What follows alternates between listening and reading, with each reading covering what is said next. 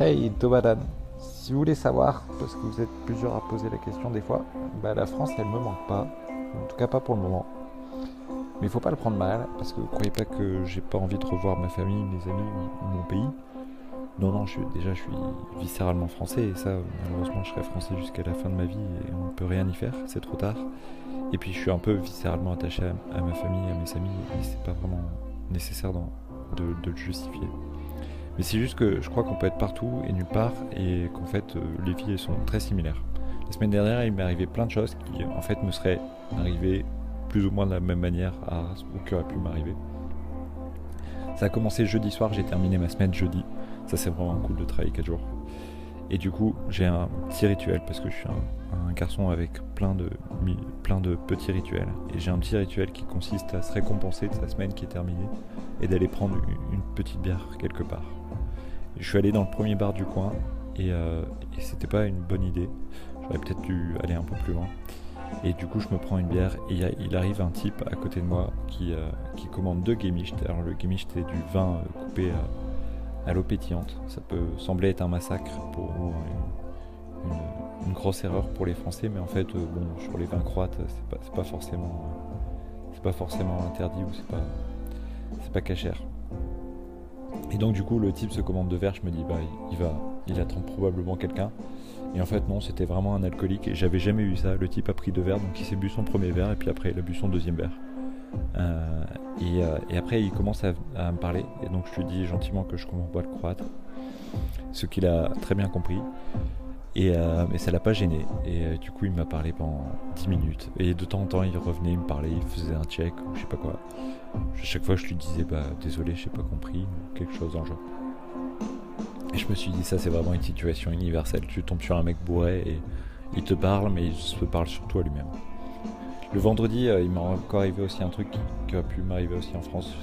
J'étais en train tranquillement de me balader dans la rue, j'entends un coup de klaxon, je retourne, enfin je me retourne, et, euh, je vois un vélo qui passe devant une voiture, et euh, c'était à l'autre côté de l'intersection, j'ai pas entendu ce qui s'est dit, mais j'ai entendu le, vélo faire des grands, grands gestes d'un bras.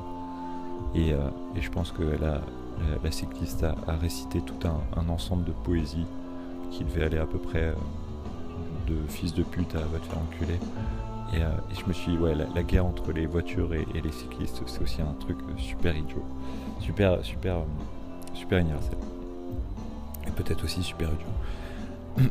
Le vendredi soir, on est allé chez, chez, une amie d'une amie, enfin, ouais, de ton cas, et, euh, elle, parlait de son boss, et son boss est un con. Il profite de, son boulot, il, la laisse toujours en première ligne, il, lui sert à rien, il lui fait juste perdre du temps. Et euh, je me suis dit, ça, ça aussi c'est super universel, le boss qui est un idiot et qui, fait chier et qui fait plus perdre de temps qu'il en fait gagner et qui, euh, qui se mouille pas, qui suit la politique de, de, la boîte et qui, euh, voilà, qui est juste un, énorme stratège mais qui a à peu près aucune vision et aucune compétence.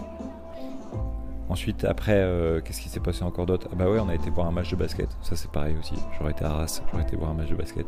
Bon, ce coup-ci c'était quand même un autre niveau parce que c'était la l'Adriatic League. Enfin, la Ligue Adriatique qui reprend l'ensemble des championnats des pays qui forment l'ex-Yougoslavie. Euh, donc ça va Slovénie, euh, Croatie, Serbie, euh, il y a Monténégro, il y a peut-être l'Albanie, je ne sais plus. Non, je crois qu'il n'y a pas qui est l'équipe albanaise, enfin peu importe. Et du coup, c'était le Cibona Zagreb, donc c'est quand même une assez bonne équipe qui jouait contre un club du Budućnost de Podgorica, c'est le Monténégro. Et ils ont perdu à domicile, il y avait quasiment personne, je sais pas trop. Je sais que c'est un peu compliqué parce qu'ils jouent la Ligue Adriatique il joue le championnat national et il joue peut-être aussi une Coupe d'Europe. Donc en fait, il y a trois, trois niveaux de championnat qui se superposent et c'est un peu compliqué. Donc peut-être que les gens s'en fichent un peu. Peut-être que Zagreb, pas du tout une ville de, basket, qu'elle est beaucoup plus une ville de foot, mais en tout cas, il n'y avait pas d'ambiance. Il y avait moins d'ambiance qu'à Liévin en, Régional 2, alors j'étais un peu un, tout petit peu déçu et un, petit peu surpris parce que par contre le niveau était, vraiment bon. Enfin, c'est du niveau à peu près équivalent à ce qu'on retrouve en Pro A. Moi, je trouve que le, match a été dominé, par les Monténégrins, qui avait Justin Cops, qui, qui a joué au Gravlin Dunkerque. Donc je me suis dit, ouais, bon, c'est à peu près du niveau de la Pro finalement, c'est peut-être un peu au-dessus. mais quand même, malgré tout. Mais parce que c'est vraiment une région de basket, enfin un ensemble territorial de basket. Et, voilà. Donc je me suis dit, ouais, j'aurais été en France, j'aurais fait quoi? J'aurais été voir Livan en Calais et je suis en Croatie, bah qu'est-ce que je fais? Bah je vais voir, du basket, ça, ne change rien. Et puis le soir, on est allé voir, après, après ce match-là, on a eu le temps d'aller voir un concert et c'est ce que vous entendez, c'est le groupe qui s'appelle Smile, Z-M-A-J. En fait, c'était la première partie, la deuxième partie c'était Chouille, euh, C-H-U-I. Euh, mais j'ai préféré la, en fait, j'ai préféré la première partie qui était beaucoup plus électro, ça faisait un peu musique un peu progressive comme ça, un peu genre ratata. Et euh, c'était vraiment cool. Et je me suis dit, bah ça pareil aussi, on peut aller à travers un peu partout, se retrouver partout, dans n'importe quelle ville, il y aura toujours un concert. Enfin, à condition d'être dans une ville suffisamment grande. Et on est rentré, et on est rentré avec un taxi qui a conduit comme un chien qui sait pas conduire. Et je me suis dit, ça aussi, c'est quand même clairement universel. Il n'y a pas un seul pays où les taxis font un effort pour conduire de manière à peu près civilisée. Euh, il n'était pas spécialement dangereux parce qu'on était tard dans la nuit à Zagreb, donc il n'y avait pas forcément euh, beaucoup de monde sur la route, mais euh, c'était vraiment ouais, vraiment une conduite de taxi, comme on a l'habitude d'en voir. Et voilà, je me suis dit, du coup, bah, finalement, la France me manque pas parce que que je sois en Croatie ou en France, il se passe à peu près les mêmes choses et c'est les mêmes histoires et les situations sont les mêmes. Alors finalement, je suis pas trop. Ouais, je, c'est pareil. Je serai en France, je verrai du basket, des gens me raconteraient que leurs patrons sont idiots. Euh, oui, ouais, je serai dans la rue, je verrai des, des vélos qui se bagarre contre des voitures, tout ça, ce serait exactement la même vie. Alors je vois pas bien pourquoi la France devrait me manquer alors que finalement j'ai à peu près la même vie ici. Juste pas les mêmes bières, mais euh, ça à la limite c'est pas grand chose. Bon allez du coup, je raconterai un autre moment la prochaine fois. Et euh, du coup, bah, bonne semaine à vous. Ciao